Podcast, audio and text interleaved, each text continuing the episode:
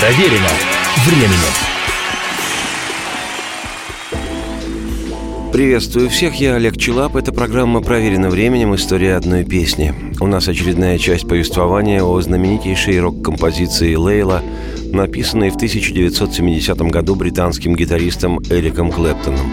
Сегодня в списке 500 величайших песен всех времен по версии журнала Rolling Stone Лейла занимает 27-ю строку.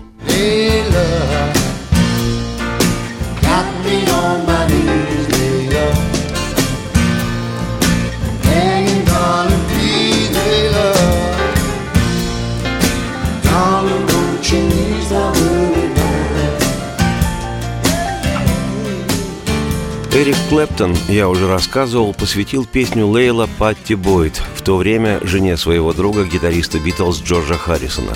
В следующей программе об истории композиции сообщу еще и дополнительные весьма смешные подробности из жизни этого треугольника. Теперь же хочу обратить повышенное на главное – на музыку. Лейлу Клэптон записывал с созданной им весной 1970 года блюз-роковой группой «Дерек и Домино».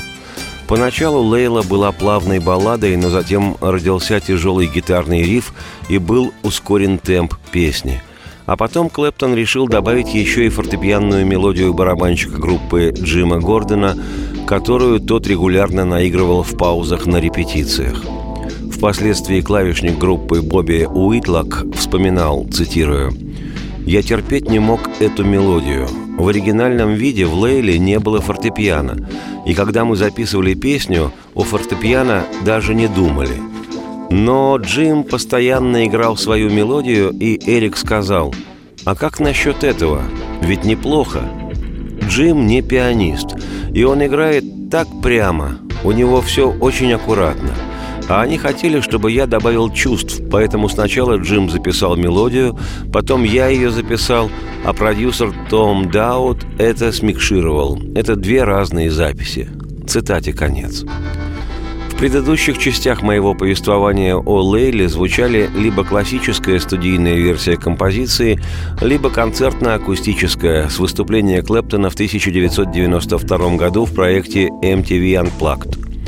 Теперь же на ход ноги я, Олег Челап, автор и ведущий программы «Проверено временем. История одной песни», хочу предложить каноническую версию Лейлы в концертном исполнении.